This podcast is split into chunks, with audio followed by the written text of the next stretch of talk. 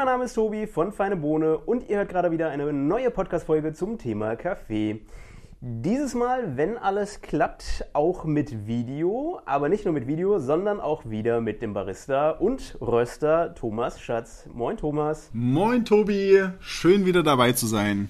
Ja, wir, wir hatten jetzt ja eine kleine Pause. Ich glaube, unser letzter Podcast ist schon ein paar Monate her, ne? Oh ja, der ist jetzt wirklich ein paar Monate her und äh, ich habe mich jetzt wirklich gefreut, dass es jetzt wieder geklappt hat, aber du hast ja gesagt, du hast auch andere Dinge jetzt noch zu tun und zu erledigen. Und wir natürlich in der Rösterei auch. Wir hatten auch äh, einige neue Projekte, die wir jetzt versucht haben abzuschließen.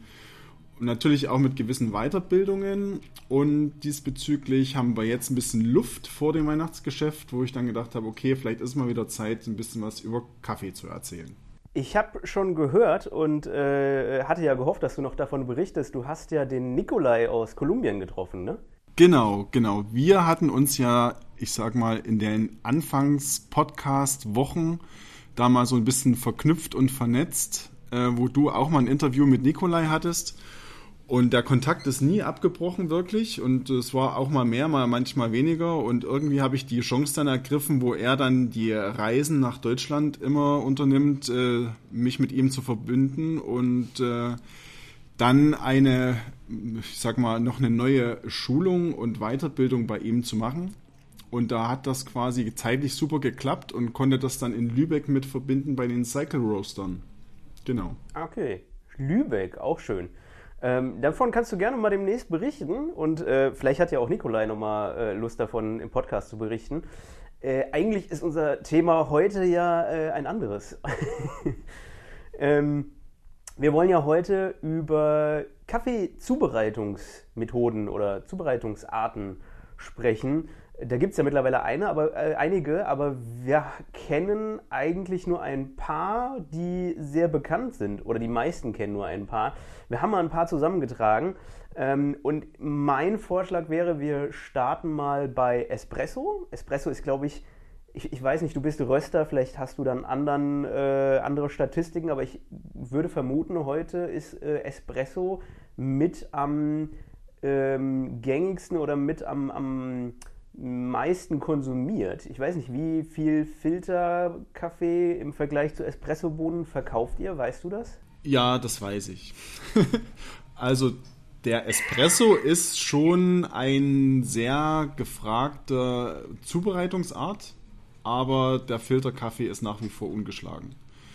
Die meisten, also von jung bis alt, auch gerade durch die neuen, ähm, ich sag mal, Filter, also was heißt neu alt, aber es gibt ja unterschiedliche Filterbrühmethoden, ähm, kommt quasi in der Kaffeeszene der Filterkaffee schon sehr, sehr stark quasi äh, bei den Verbrauchern an. Und man zieht quasi auch viele verschiedene Aromen in den unterschiedlichen Filterbereichen quasi aus dem Kaffee und äh, im Espresso ist es nach wie vor der Renner, dass die sehr, ähm, ich sag mal, schokoladigen, etwas dunkleren Espressi, ich sag mal, den, den Vorreiter bilden, aber im Moment auch gerade diese fruchtigen Espressi immer mehr Anklang finden.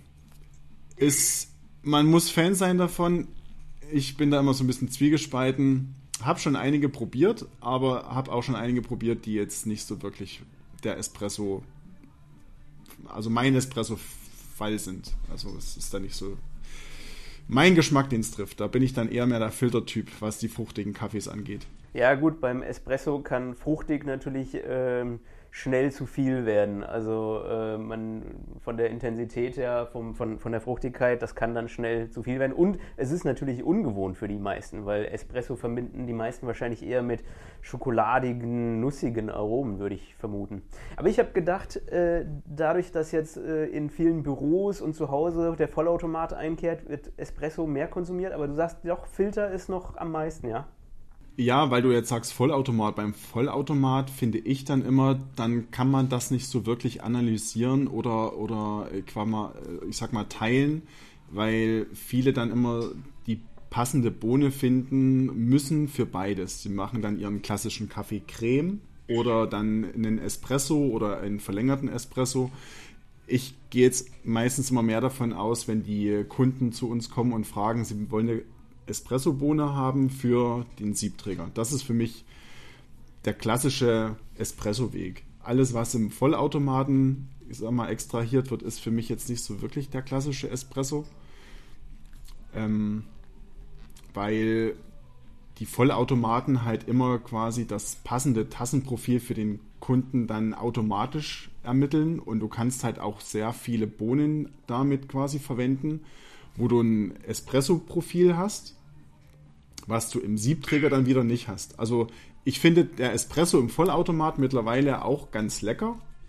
Manchmal sogar noch äh, ansprechender als der im Siebträger, weil im Siebträger muss ja der Barista an sich immer noch sehr, sehr viel Eigenhandling und auch ähm, sein Know-how mit einbringen, was der Vollautomat halt sehr, ich sag mal, abdämpft. Ne? Durch die Technik, die dann teilweise drin verbaut ist. Und deswegen finde ich manchmal die Espressi in dem Vollautomat nicht so optimal, was dann eigentlich der Kaffee eigentlich kann. Äh, apropos Espresso, äh, meiner wird gerade kalt. Ich hoffe, du bist auch versorgt. Ich meine, du sitzt gerade in der Rösterei, also du hast wahrscheinlich genug Kaffee um dich, oder? Ich bin, äh, ich sag mal so halb versorgt, aber ich kann mir zwischendrin ja mal noch ein brühen oder brühen lassen. Ich habe ja einen Kollegen bei mir heute mit an der Seite, der hat genug Zeit, heute mir mal nebenbei noch einen Kaffee mit aufzubrühen. Ähm, wer den noch nicht kennt, äh, unser Video ist ja noch auf YouTube, also ähm, ich war Anfang des Jahres ja bei euch, äh, da können die Leute euch beide dann auch kennenlernen. Ähm, aber genau, was Kaffee angeht, sitzt du gerade an der Quelle, von daher, ähm, da hast du es, glaube ich, sehr gut. Ähm, wollen wir mal starten mit den Zubereitungsmethoden? Genau, gerne, machen wir.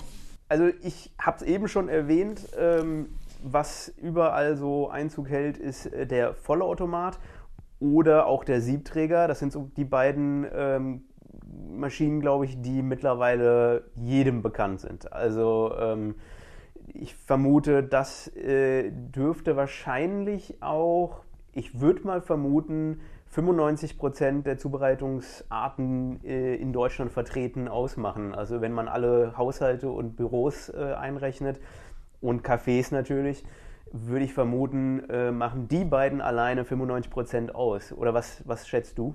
Ah, das kann ich schlecht sagen, weil wir eigentlich mit Kaffee Maschinen, ich sag mal, Firmen natürlich zusammenarbeiten, aber da jetzt nicht so den hundertprozentigen Einblick haben, wer welche Maschine zu Hause hat. Manche haben natürlich auch mehrere Maschinen mittlerweile.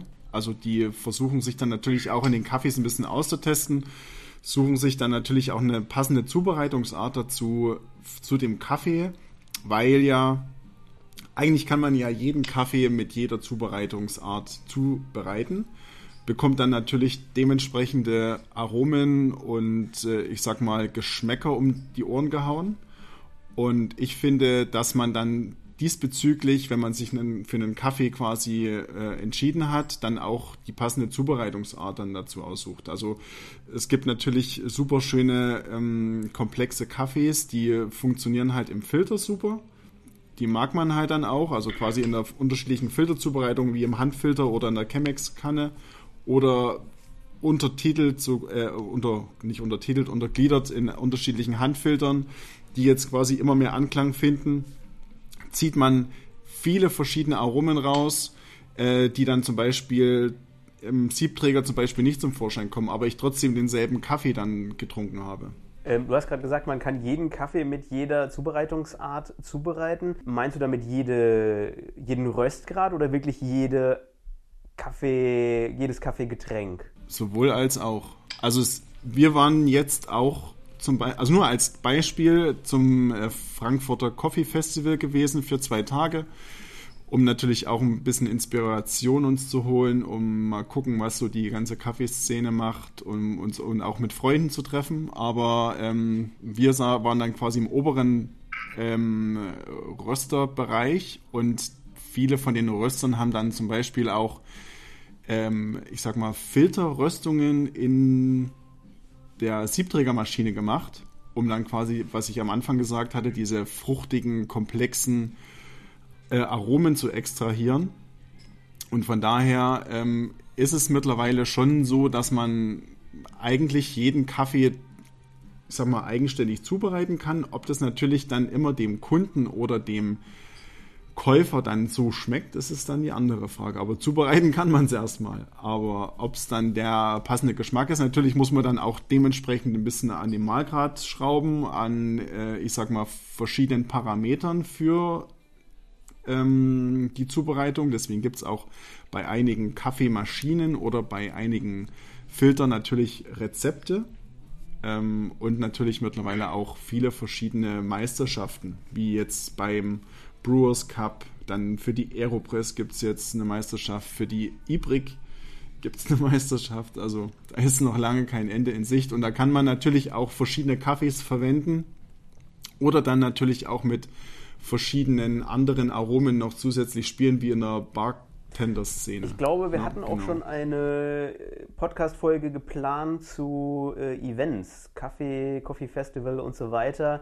Ich meine, wir hatten da schon mal eine Überlegung gehabt. Vielleicht, äh, wenn das die Leute interessiert, dann äh, können wir da gerne auch nochmal drüber sprechen. Würde mich interessieren, was ihr da in Frankfurt erlebt habt. Also, wir, wir waren ja bei ähm, Espresso und wir waren bei äh, Siebträger und Vollautomat. Ähm, ich vermute, die meisten wissen, wie das funktioniert. Im Prinzip äh, bei der Siebträgermaschine macht man noch vieles manuell, was der Vollautomat äh, automatisch macht. Ähm, Vor- und Nachteile sind eigentlich offensichtlich. Also äh, wer mehr Kontrolle hat äh, oder haben möchte, äh, der ist dann eher bei der Siebträgermaschine gut aufgehoben und wer mehr ähm, Komfort mag und eigentlich nur ein Knöpfchen drücken, der äh, geht dann eher zum Vollautomaten. Ähm, hat dann eben den Nachteil, dass er nicht ganz so viele Möglichkeiten hat einzuschreiten oder ähm, ja, das irgendwie selbst zu kontrollieren. Ähm, magst du noch was zur Siebträgermaschine sagen, was, was da interessant oder gut zu wissen wäre? Ja, ich würde jetzt da nicht so extrem ins Detail gehen, weil natürlich auch diese ganze Siebträger-Szene oder beziehungsweise diese Barista-Szene für den Siebträger auch super komplex ist und da gibt es ganz viele verschiedene Firmen, die sich darauf drauf spezialisiert haben, mit äh, der ganzen, ich sag mal, neuen Technologie halt zu arbeiten. Wir haben eine sehr, sehr einfache Maschine bei uns in der, in der Rösterei, um quasi, wir nutzen die gar nicht für den Ausschank, wir nutzen die eigentlich nur, um den Kaffee, den wir rösten, zu testen für den Kunden, ohne verschiedene Technikparameter, sondern eine ganz klassische ähm, Maschine von Iberital. Die wurde uns damals äh, von einem sehr guten Kaffeefreund aus Leipzig empfohlen. Und äh, natürlich ist da nach oben hin alles offen ähm, wie die ganzen, ich sage jetzt mal, ganzen Zubereitungsarten natürlich von der Preisspanne bis ins Unendliche teilweise gehen können, um verschiedene Brühe, sag mal, Profile sogar anzulegen, jetzt mit neuer Technologie oder mit, ähm, ich sag mal, Präinfusionen und ich, ich sage jetzt einfach mal verschiedene ähm, Maschinen haben natürlich auch dementsprechend äh, verschiedenes Handling für zu Hause oder halt für die Gastronomie und jeder legt da einen ganz eigenen Wert darauf. Was ich ganz spannend finde, ist, äh, es gibt ja immer mehr ähm, Siebträger bzw. Espresso-Maschinen, ähm, die ein bisschen anderen Ansatz dann haben. Also ähm, wir haben natürlich eine gewisse Entwicklung bei den Siebträgermaschinen gehabt in der Vergangenheit, wie beispielsweise äh, Handhebel oder ähnliches. Ähm, aber das hört nicht auf, sondern äh, wir haben auch heute noch äh, Entwicklungen und neue Hersteller, die dann Experimente machen, ähm, die zum Beispiel komplett ohne Strom funktionieren, wo dann heißes Wasser oben reingekippt wird und man drückt selbst oder ähnliches, die dann auch, ähm, muss ich sagen, vom Design her sehr interessant sind. Ähm, also allein vom Design her sind diese Maschinen teilweise schon richtig schick. Ähm, aber weißt du so ein bisschen was über die Historie? Also so die erste ähm, Espresso-Maschine sah ja vermutlich nicht aus wie die äh, Siebträgermaschinen, die wir heute kennen. Weißt du da ein bisschen was? Mm, ja, nein, kann ich dir leider von der Historie nicht so wirklich viel sagen dazu, muss ich ehrlich gestehen. Also ich meine, es äh, fing ein bisschen, äh, also das ist ja schon recht alt, muss man sagen. Also Espresso, ich glaube, die erste Espresso-Maschine äh, hatte sie nicht letztens irgendwann äh, Geburtstag und war 100 Jahre oder 100, etwas über 100 Jahre alt. Ich bin mir jetzt gerade nicht sicher. Ähm, die sahen natürlich anders aus damals. Ähm, auch weil, ähm, weil das eben damals noch nicht alles so elektrisch war wie heute.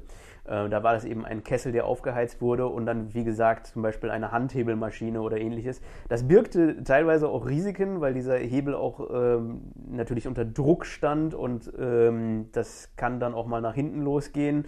Ähm, also es war gar nicht so ungefährlich, damals einen Espresso zuzubereiten. Ähm, da sind Barista, äh, Baristi sind heute dann, glaube ich, etwas geschützter. Ähm, ich kann ja vielleicht in dem Video dann mal ein paar Bilder einblenden. Ich schaue mal, ob ich da was finde. Aber ich finde es wirklich interessant, wie sich, ähm, wie sich die Maschinen so entwickelt haben. Ähm, hast du noch irgendwas zu ergänzen bei Siebträgermaschinen oder Vollautomaten, bevor wir einen Schritt weitergehen? Mm, Siebträger Vollautomat ähm, haben wir eigentlich abgeschlossen, finde ich eigentlich ganz okay so. Okay, dann würde ich sagen, wir bleiben bei Espresso. Ähm, aber schauen uns mal den Espresso-Kocher an. Ähm, ich habe jetzt extra Espresso-Kocher gesagt, weil ähm, das eigentlich der, der, ähm, der Begriff ist, den man nehmen sollte. Viele kennen den aber unter Bialetti. Also es ist ein bisschen so wie bei Taschentücher und Tempo. Man äh, sagt eher Tempo und meint damit Taschentücher. Also man kennt eher die Marke als das eigentliche, den eigentlichen Begriff dafür. Und ich glaube, beim Espresso-Kocher ist es ähnlich. Also die meisten werden wissen, was eine Bialetti ist, aber äh, werden sie nicht Espresso-Kocher nennen. Ähm, tatsächlich ist das aber eben die Marke und ähm, ja, die hat es offensichtlich geschafft, sich in dem äh, Bereich zu etablieren. Ähm, der Espresso-Kocher äh, ich, ich würde mal erklären kurz, wie er funktioniert, außer du möchtest da was zu sagen. Ja, also du kannst das dann gerne erklären. Ich würde nur dazu sagen, dass sich da immer die Geister quasi scheiden mit diesem Wort Espresso-Kocher. Also für mich ist es immer noch eine Herdkanne oder vielleicht maximal eine Mokka-Kanne. Aber das ist manchmal auch Auslegungssache, äh, weil der Espresso wird doch quasi mit einer gewissen Barzahl extrahiert und die Herdkanne kommt doch gar nicht in diese Barzahl. Weißt du, wie viel Bar sie haben kann? Na, die, wenn ich das jetzt richtig in Erinnerung habe, hat die Herdkanne so um die 1,1 bis 1,5 Bar. Kannst du dich aber gerne verbessern, wenn du es weißt. Ähm, und ab 9 Bar, wo der Siebträger quasi anfängt zu arbeiten und die Pumpe quasi den, ähm, das Wasser durch das Kaffeemehl drückt, ähm, wird es dann in der Extraktion ein Espresso. Vielleicht müsste man das dann eher unter Filterkaffee äh, verzeichnen, wobei dann müsste man wahrscheinlich auch sagen, dann andere, anderen, andere Bohnen oder einen anderen Röstgrad nehmen. Ich meine aber, bei der Bialetti sollte man schon Espresso-Bohnen nehmen, oder? Also du hast ja, hast ja eigentlich keinen Filter drin. Bei der, also nur indirekt hast du ja ne, den Filter. Du hast ja quasi den, das Sieb, um es zurückzuhalten. Wirklich gefiltert wird es ja jetzt an sich nicht. Weiß ich nicht, ob man das dann unter Filter beschreibt. Ähm, ich habe die Erfahrung gemacht, ich war früher immer sehr großer Fan von dieser Kanne.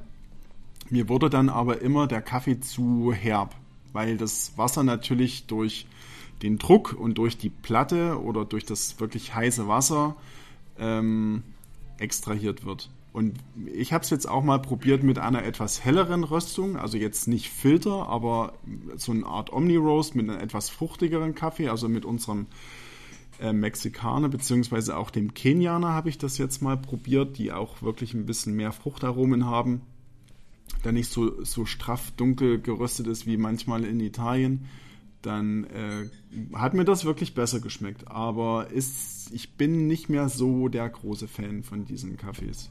Nee. Aber ich finde, dass der Kaffee nicht zu dunkel sein sollte, um ein optimales Trinkerlebnis zu haben.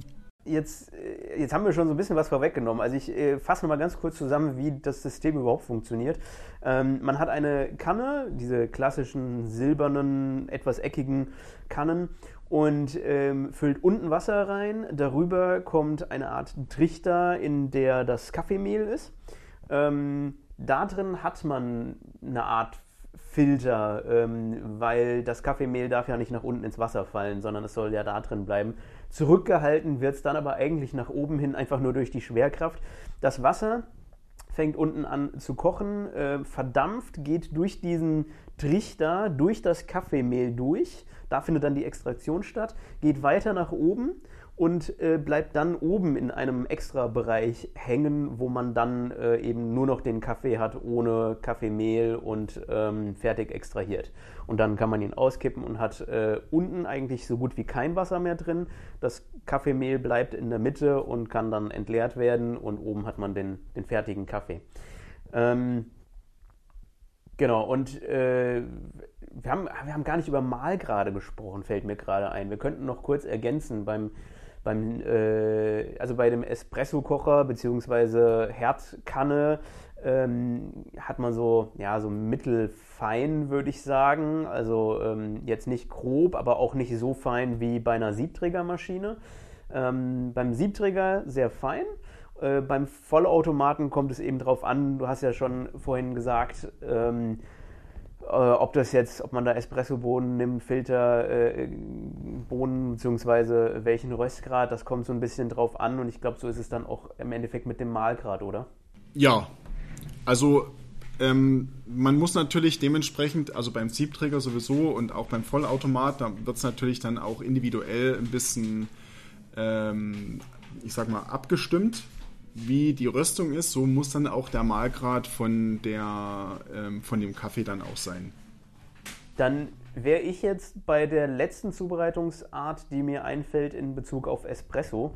Und das wäre äh, Aeropress. Ähm, das ist aber auch wieder eine, eine Marke bzw. ein Hersteller. Also es ist nicht eine Zubereitungsart. Es ist ein bisschen wie bei Bialetti. Man kennt eher äh, die Marke als jetzt einen Begriff äh, für das Gerät oder für die Maschine.